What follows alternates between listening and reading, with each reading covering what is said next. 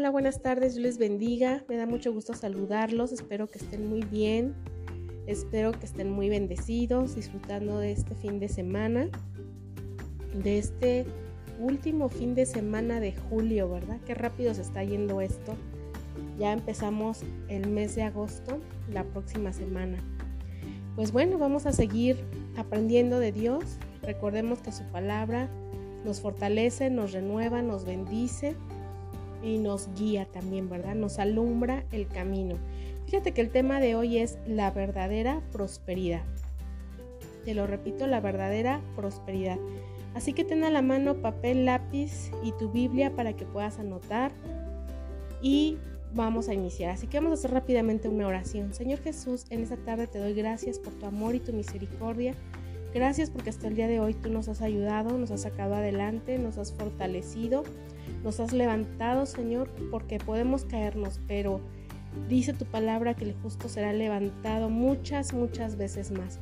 Así que nosotros lo creemos, Señor, y sabemos que tú eres el que nos levanta, el que nos fortalece, el que nos renueva, Señor, y el que nos da fuerzas para seguir adelante. Gracias te damos en esta tarde, Señor, y te pedimos que esta palabra, Señor, llene nuestra vida cambie nuestra mentalidad y que podamos ser hacedores de ella, Señor, y que podamos recibir tu bendición. En el nombre poderoso de Jesús te lo pedimos. Amén, amén, amén. Bien, el tema de hoy, la verdadera prosperidad. Y fíjate que el dinero es un instrumento que puede comprar todo menos la felicidad. O tú sabes de algún lugar, algún centro comercial, algún lugar en el centro de tu ciudad donde haya un local donde vendan la felicidad, porque pues a todos nos interesaría ir a comprar, no sé, 5 o 10 kilos de felicidad, ¿no? Para tantos meses. Pero creo que ese lugar no existe, ¿sí? Donde podamos pagar con dinero, ¿sí? La felicidad. Entonces, el dinero, dice, es un instrumento que puede comprar todo menos la felicidad. Dice que podemos pagar un pasaje a cualquier lugar, menos al cielo. Entonces, no podemos pagar la felicidad con dinero, no podemos, perdón, pagar un boleto de avión para ir al cielo. No se puede, ¿verdad? Entonces, todo lo que esté en nuestras manos, recuérdalo, todo lo que esté en nuestras manos es una semilla. Todo lo puesto en las manos de Dios será una cosecha. Así que tú ve en esta tarde el dinero como esa semilla que Dios ha puesto en tus manos para sembrar. Pero pon esas semillas también en las manos de Dios para que puedas tener una cosecha. Así que dice que Dios puede proveer hasta en los momentos más complicados. Nunca debemos dejar de clamar a Él y Él enviará su ayuda. Creo que todos hemos experimentado esos momentos complicados, ¿verdad? Hablando de la economía. Creo que ahora, bueno, a todos nos ha sucedido en algún momento de nuestra vida, pero en estos tiempos, de verdad que se está viviendo una crisis muy dura, donde las cosas están aumentando de precio a cada ratito. Venimos saliendo de dos años de pandemia y ahora nos enfrentamos a esta situación, ¿verdad? A esta crisis. Así que pues no es fácil, ¿verdad? Enfrentar esta crisis después de ir saliendo de esta pandemia. Pero recuerda algo, cuando, cuando iniciamos la primera etapa de la pandemia, ¿cómo estábamos todos? Espantados, eh, llenos de temor, ¿verdad? Porque no conocíamos esta enfermedad, porque no se sabía exactamente cuál era el tratamiento para poder atacar esta enfermedad, porque se empezaban a escuchar desafortunadamente muchos casos de fallecimientos por lo del COVID, etcétera, etcétera. Entonces, estábamos en una tensión continua y porque hace muchísimos años que no nos habían confinado de esta manera de no poder salir, no había escuelas, etcétera, etcétera, etcétera. Y entonces entramos en un estado de temor, de inquietud, de miedos, de que qué va a pasar, ¿verdad? ¿Qué nos va a suceder? Pero a dos años de estar saliendo ya de esta etapa, esta temporada de pandemia, ¿qué podemos ver? Pues que ya saben cuál es el tratamiento, ya, ya estuvieron ya las vacunas, muchos ya estamos vacunados y todo ha ido avanzando en beneficio de nosotros, ¿verdad? Desafortunadamente te decía, muchos perdimos muchas personas o familiares o amigos o vecinos eh, por lo del COVID. Pero tú que estás hoy aquí escuchándome, creo que todos tenemos un testimonio de que en medio de estos dos años de pandemia que estuvieron muy fuertes, Dios nunca nos dejó, nunca nos desamparó, nos proveyó, nos guardó, nos cuidó y aunque nos dio COVID, quizá a lo mejor nos dio fuerte o no nos dio fuerte o no te dio o si nos dio, pero Dios nos sacó adelante y se mostró fiel y misericordioso y siempre provee la ayuda. Así que en esta crisis que estamos viviendo ahora, muchos dicen que es por la guerra, por lo que sea, por lo que tú digas que es la crisis, por lo que sea, debemos de tener, ya nos pasó en la pandemia, debemos de seguir confiando en Dios, debemos de seguir poniendo nuestra esperanza, toda nuestra oración a Dios, para que ahora nos ayude a enfrentar esta etapa de crisis. ¿Cuándo va a pasar? ¿Cuándo va a detenerse? No sabemos. Pero el tiempo que dure podemos estar confiados en que así como Dios nos ha ayudado con lo de la pandemia, ahora Dios nos va a sacar adelante con lo de la crisis, también va a proveer en medio de esta crisis. Así que Dios proveerá hasta en los momentos más complicados. Nunca debemos dejar de hacer algo. Perdón. Discúlpenme, es que estoy un poco mal de la garganta, pero discúlpenme, de verdad, este, voy a seguir. Así que si me oyen toser, perdón. Bueno, entonces les decía, algo que no debemos dejar de hacer es clamar a Dios. Eso es lo que no debemos detener. No debemos detenernos en dejar de clamar a Él y Dios va a enviar su ayuda. Así que si en esta tarde yo te tengo una pregunta, ¿estás escaso de fondos? ¿No anda muy bien tu economía? Hay algo que debemos hacer. Hay que lubricar esas rodillas para ponernos a orar y apoyarnos solamente en su fidelidad. A veces dices, ¿qué voy a hacer? Necesito pagar mis mis este mis fondos cada vez son disminuyen o ahora no me alcanza para esto o ahora no me alcanza para hacer este pago ahora no me alcanza para suplir esto ahora tengo que comprar aquello y entonces ves que tus fondos van reduciéndose verdad pero nosotros como hijos de Dios tenemos esa opción que yo ya les he hablado de la oración y es algo poderoso la oración. Así que debemos empezar a lubricar nuestras rodillas, dobla tus rodillas y no pares de orar. No debemos parar de orar. Así que grábate eso en tu mente, no debo parar de orar. No debo parar de orar, ¿sí? Y alejar de nuestra mente pensamientos negativos. No llamar cosas negativas, sino que nuestra mente esté meditando en la palabra de Dios. Y recuerda que cuántas veces Dios te ha sacado adelante, cuántas veces Dios te ha suplido tu necesidad, cuántas veces ha provisto para que salgas adelante. Eso recuérdalo, Dios va a actuar nuevamente. Dios tiene algo para mí, Dios va a hacer algo, Dios va a proveer, Dios lo va a hacer Dios va a cancelar mis deudas, Dios va a proveer para mi despensa, para mis pagos, etcétera, etcétera, etcétera. Pero el primer punto es ese, lubrica tus rodillas y ponte a orar. Dice que no debemos de llamar cosas negativas a nuestra mente. A veces de verdad no dormimos de tanto estar pensando en los problemas y en la negatividad vamos a quitar eso de nuestra vida, de nuestra mente y vamos a suplirlo con la palabra de Dios y con oración. Recuerda que lo que tú confieses con tu boca, eso puede suceder porque la palabra dice que tiene poder, ¿sí? Dice que en nuestra boca está el poder de la vida y de la muerte, dice la Biblia.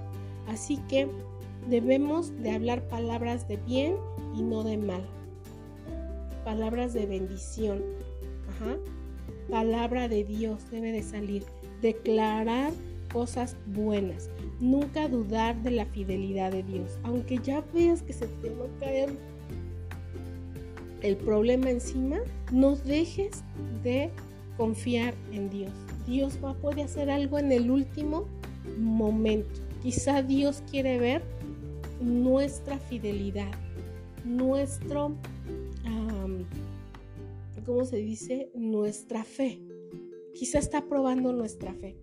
Acuérdate de cuando detuvo a Abraham. ¿Te acuerdas cuando le pidió en sacrificio a su hijo? Hasta el último momento él lo iba a hacer y Dios probó su fe y Dios lo detuvo y hizo algo. ¿Te acuerdas que Dios le proveyó del cordero para que ya no sacrificara a su hijo? Fue en el último momento, entonces en, hasta en el último momento no dejes de clamar que Dios puede ayudarnos. Dice, no permitir que el enemigo nos robe la paz y la confianza en Dios. Él quiere que perdamos nuestra paz y nuestra confianza y que vivamos afligidos, llorando, quejándonos, sufriendo, porque lo que te está ah, sucediendo te está acabando y Él te quiere ver así. Dice la Biblia que Él vino a matar, a destruir, a deshacer, a hacer sufrir a los demás. Recuerda, es el enemigo de nuestras almas. No va a tener algo bueno para ti nunca. Así que no le permitas que te robe la paz y la confianza en Dios. Así que quizá tus ingresos estén reducidos, pero quizá tu fe seas tan rico, tan rico en la fe. Así que Dios suplirá toda necesidad. Que Dios vea que tenemos nuestra fe, que somos ricos en la fe.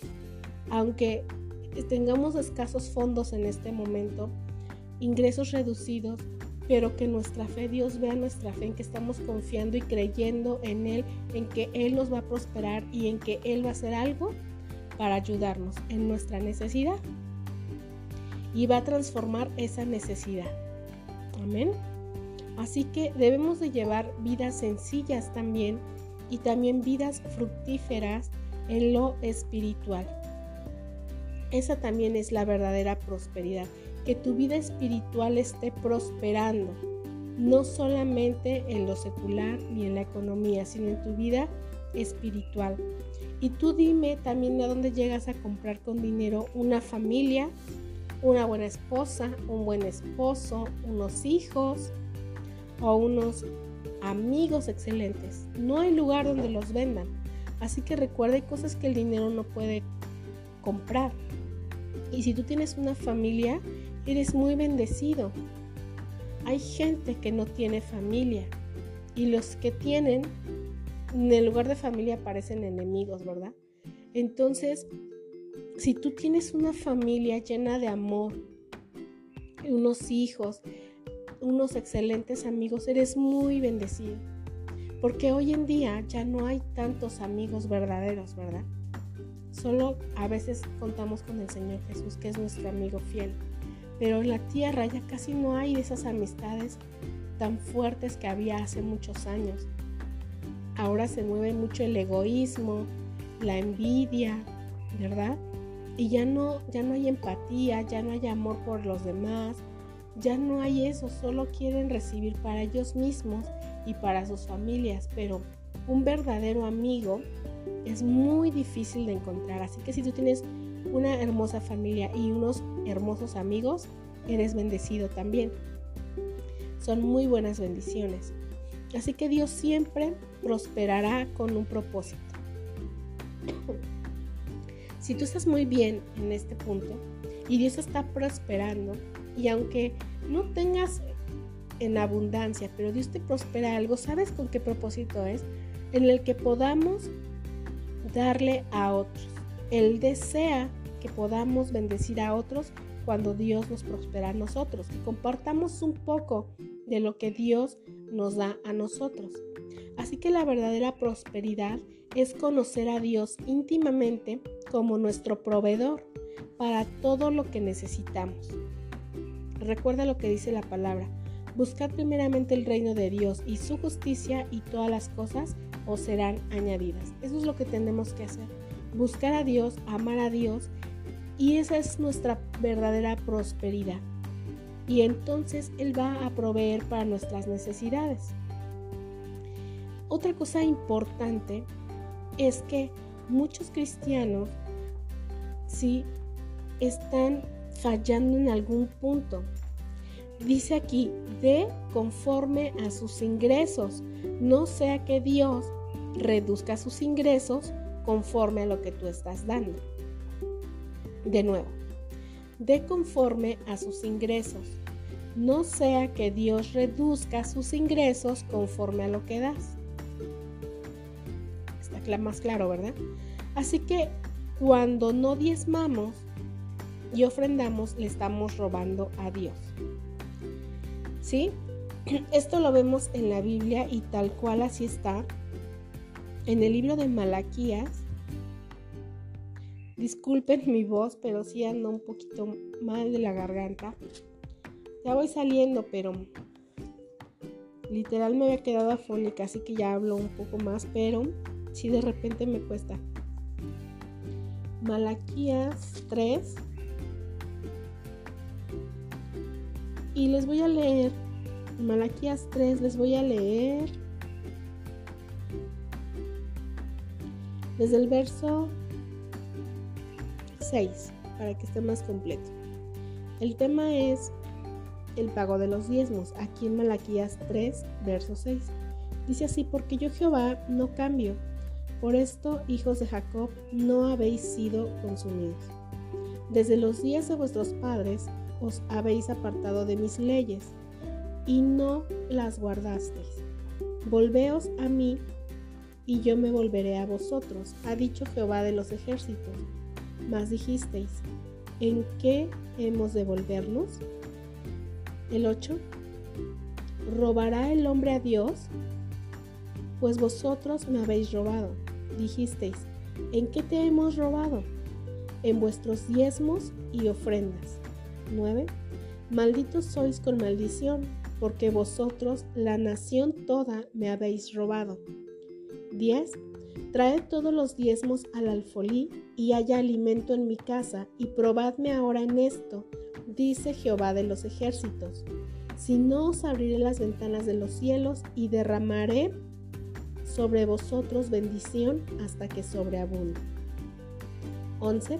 Reprenderé también por vosotros al devorador, y no os destruirá el fruto de la tierra, ni vuestra vid en el campo será estéril, dice Jehová de los ejércitos. Y todas las naciones os dirán bienaventurados, porque seréis tierra deseable, dice Jehová de los ejércitos. Wow. ¿Ya vieron? Así que les repito el punto 2, de conforme a sus ingresos, no sea que Dios reduzca sus ingresos conforme a lo que da. Cuando no diezmamos, le robamos a Dios. Y es lo que estamos viendo aquí. En el 8, ¿robará el hombre a Dios? Pues vosotros me habéis robado. Dijisteis, ¿en qué te hemos robado? En vuestros diezmos y ofrendas. A veces eso sucede cuando nosotros no estamos diezmando y ofrendando como lo dice la Biblia, entonces suele suceder esto, que entonces nuestros fondos empiezan a ser escasos y entonces empezamos a tener ingresos reducidos, pero porque estamos fallándole a Dios en este punto. Aquí Él está diciendo que le estamos robando cuando no diezmamos y ofrendamos. Entonces, ¿qué debemos hacer? Regresar a esta palabra, retomar esta palabra y empezar a ser obedientes en la palabra. Fíjense que hay ladrones que roban a los hombres. ladrones que roban a los hombres, pero hay hombres que le roban a Dios. De esta manera, por las ofrendas y los diezmos. Así que es lo que no debemos hacer. Esta es una parte muy importante y muy seria para la vida de un cristiano. Debemos ser obedientes en este punto. Lo repito, Malaquías 3 del verso 8. Bueno, les leí desde el 6 hasta el 12. Así que, hermanos, debemos atender este punto en obediencia a Dios, empezar a cumplir con nuestros diezmos y con nuestras ofrendas. Puedes decir, es que no me alcanza para diezmar, es que no me alcanza ofrendar, pero Dios te está diciendo hoy, pruébame en esto, pruébame. Te decía, o sea, Dios no miente, Dios no se arrepiente, Él te está diciendo, pruébame en esto, obedece, ofrenda, diezma. ¿Y qué va a hacer Él? Dice, y probadme ahora en esto, dice Jehová de los ejércitos, si no os abriré las ventanas de los cielos y derramaré sobre vosotros bendición hasta que sobreabunde. ¿Queremos experimentar esta parte? Entonces debemos ser obedientes y cumplirle a Dios. Dejar de estarle robando a Dios por las ofrendas y los diezmos, ¿sí? Así que si hemos estado haciendo esto, entonces debemos pedirle perdón a Dios y empezar de ya, de ya a obedecer esta parte. En la iglesia donde tú te reúnas, empieza a dar tus diezmos, empieza a dar tus ofrendas. Y si no tienes una iglesia, busca una y empieza a cumplirle a Dios en obediencia en este punto. Retener el diezmo es una forma de robarle a Dios. Y el diezmo es una verdad bíblica para que los cristianos conozcan la bendición de Dios que viene por medio de la obediencia a su palabra. Así que cuando intentamos retener lo que no es nuestro, vamos a perder. Perderemos siempre que tratamos de aferrarnos a aquello que no nos pertenece. Aquí nos está hablando la Biblia del 10%, ¿verdad? Es lo que se da de diezmo. Y cuando nosotros retenemos eso, eso no nos pertenece. O sea, Dios nos deja el 90% para nosotros. Él nos está pidiendo el 10%. Ahora, Él es, dice la Biblia, que Él es el dueño del oro y de la plata. Y tú pues, pues no lo necesita, pero Él quiere ver tu obediencia. La iglesia, los pastores, necesitan esa parte para poder seguir trabajando en la obra, para poder seguir sosteniendo la obra. Así que tú debes de cumplir con entregar, y obedecer o entregar tus diezmos y ofrendas y Dios se hace cargo de lo demás. Solamente tú deposítalos y de ahí no veas más, no veas más, no que para que lo usaron, no que no han usado para esto, no han hecho aquello. Tú no te metas en, esas complicaciones. Eso déjaselo a Dios, que Dios sea el que actúe de la otra parte. Tú cumple en obediencia con entregar eso y vas a ser muy bendecido. Te lo digo por experiencia propia. Yo desde que tenía 19, 18 años que empecé a trabajar, nunca he dejado de diezmar. Y cuando lo he dejado de hacer, por X o Y que no pude depositarlo, a los 8 días hay que guardarlo y depositarlo, ¿verdad? Es lo correcto. Pero si alguna vez no hemos diezmado por lo que sea, pide perdón a Dios y entonces hay que empezar a obedecer esa palabra. Pero si verdaderamente Dios te bendice cuando tú obedeces este punto de esta verdad bíblica de ofrendar y diezmar. Así que esta palabra es para todos. Y recuerda, Dios es fiel y cumple su palabra. Él no es deudor de nadie. Dice ahora, probadme ahora en esto.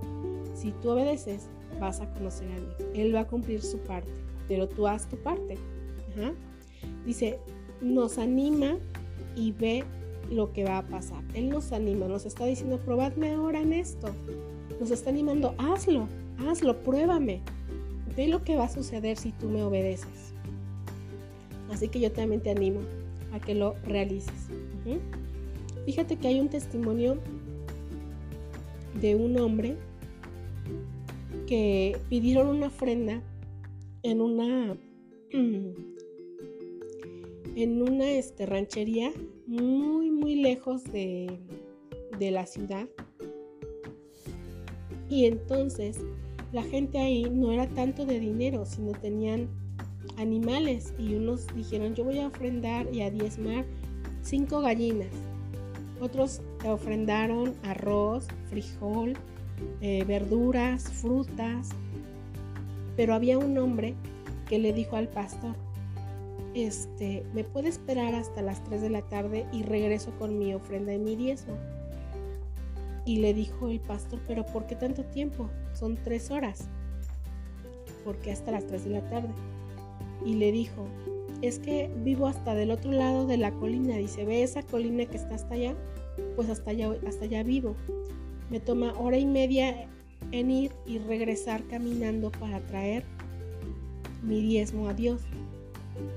Y entonces el pastor le dijo que sí, que lo iba a esperar.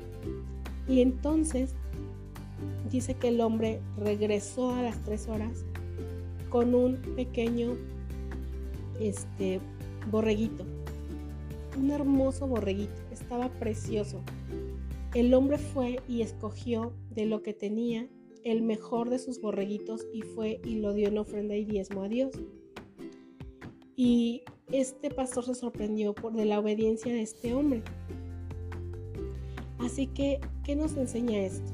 Que todos tenemos algo que darle a Dios. Todos tenemos algo que darle. Viene a mi mente esa parte de la Biblia donde dice que una viuda dio todo lo que tenía. Todo lo que tenía lo dio para a la ofrenda. Así que todos tenemos algo que darle. Entonces dice que después de dos años este pastor regresó a ese lugar y preguntó por aquel hombre que cómo estaba, que si se seguía, si seguía, perdón, este, reuniéndose. Y el pastor local le dijo que sí. Y le dijo, ¿y cómo le ha ido? Dice, voltea a la colina donde vive el hermanito. Y entonces dice que voltea y que había muchísimos, muchísimos borreguitos y chivos brincando por toda la colina. O sea, cuando él fue tenía poquititos, eran como 10 o menos. Y cuando a los dos años regresa este pastor y voltea a la colina, estaba llena de borreguitos y de chivos brincando por todos lados y picoteando por ahí. Entonces vemos cómo Dios bendice. Pero Dios quiere ver tu corazón. Dios quiere ver nuestra obediencia en este punto, en esta verdad bíblica de entregarle a Dios lo que le corresponde. Recuerda que no debemos retener lo que le corresponde a Dios. Así que debemos darle a Dios lo que le pertenece. Todos tenemos algo que darle. ¿Ok? Piensa, piensa un momento, ¿qué puedo darle a Dios en ofrenda y en diezmo? Así que si queremos de verdad ser prosperados, dice que debemos hacer depósitos diarios en la cuenta eterna, ¿verdad? También dice la Biblia que no debemos hacer tesoros en la tierra, sino en el cielo, porque los de aquí, los que están en la tierra, dice que se van a deshacer. Entonces debemos hacer también depósitos diarios en la cuenta eterna. Y para cerrar te voy a leer esto, grábatelo muy bien. Dice, si quieres ser rico, de, comparta. Si quieres ser pobre, acumule. Si quiere tener necesidad, agarre. Si quiere tener abundancia, reparta. La verdadera medida de nuestra riqueza está en cuánto valdríamos si lo perdiéramos todos. Así que no hay manera de transferir dinero de su banco al banco celestial. Así que debemos de meditar en esto. Vivamos con los valores eternos en esta vida terrenal. La vida eterna y la salvación no la vamos a pagar con un cheque, ¿verdad? No la vamos a ir a comprar a un centro comercial o a un banco muy importante. ¿Sí? Hay cosas que el dinero no puede comprar. Así que si estás pasando por una racha difícil en este punto de la economía, pues ya vimos, ¿verdad? Darle a Dios lo que le corresponde que Él va a hacer su parte. Si nosotros hacemos lo que nos corresponde, Dios va a hacer lo que Él ya dijo. Debemos de creerlo y debemos de obedecerlo y, y Dios lo va a hacer. Recuerda, Dios no se arrepiente y cumple su palabra. Amén. Así que debemos ser obedientes en este punto. Amén. Y para cerrar te voy a leer Mateo 6, Mateo capítulo 6, verso 19 y 21. Dice, no hagáis tesoros en la tierra, donde la polilla y el orín corrompen, y donde los ladrones minan y hurtan, sino haceos tesoros en el cielo, donde ni la polilla ni el orín corrompen, y donde los ladrones no minan ni hurtan, porque donde esté vuestro tesoro, ahí estará también vuestro corazón.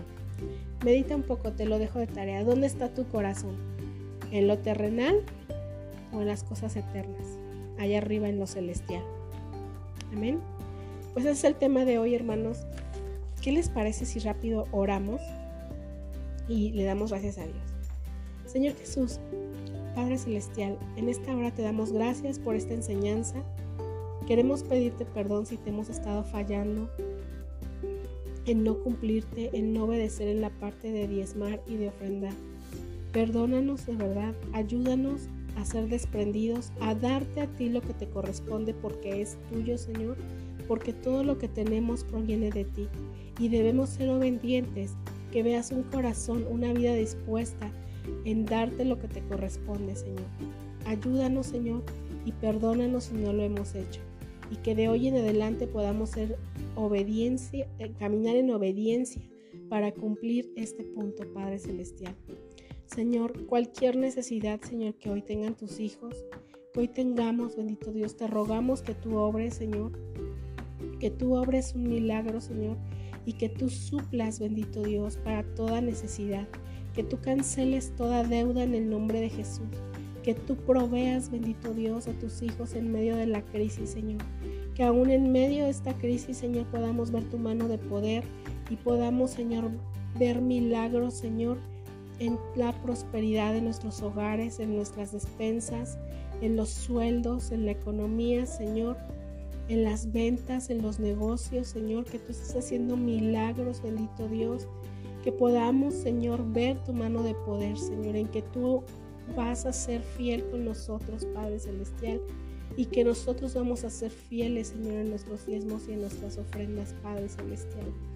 Te damos gracias por tu palabra, Señor, y creemos en tus promesas y que tú vas a cumplir, Señor, tu palabra, Señor. Lo que hemos leído en tu palabra, Señor, lo vamos a ver reflejado en nuestras vidas. Así lo creemos. Y dice tu palabra que al que cree todo le es posible. Y hoy lo creemos, Señor, que vamos a ver cuentas canceladas, deudas canceladas, negocios, negocios prosperados, bendito Dios, y prosperidad en nuestras despensas, en nuestros negocios, en nuestros empleos. Lo declaramos en el nombre de Jesús porque así lo creemos hoy. Y tu palabra dice que al que cree todo le es posible. En el nombre poderoso de Jesús. Amén, amén, amén, amén. Hermanos, Dios les bendiga en esta tarde. Les mando un fuerte abrazo y que estén muy bendecidos en este fin de semana y que la presencia del Señor esté con nosotros este día y cada día de nuestras vidas. Amén. Hasta la próxima.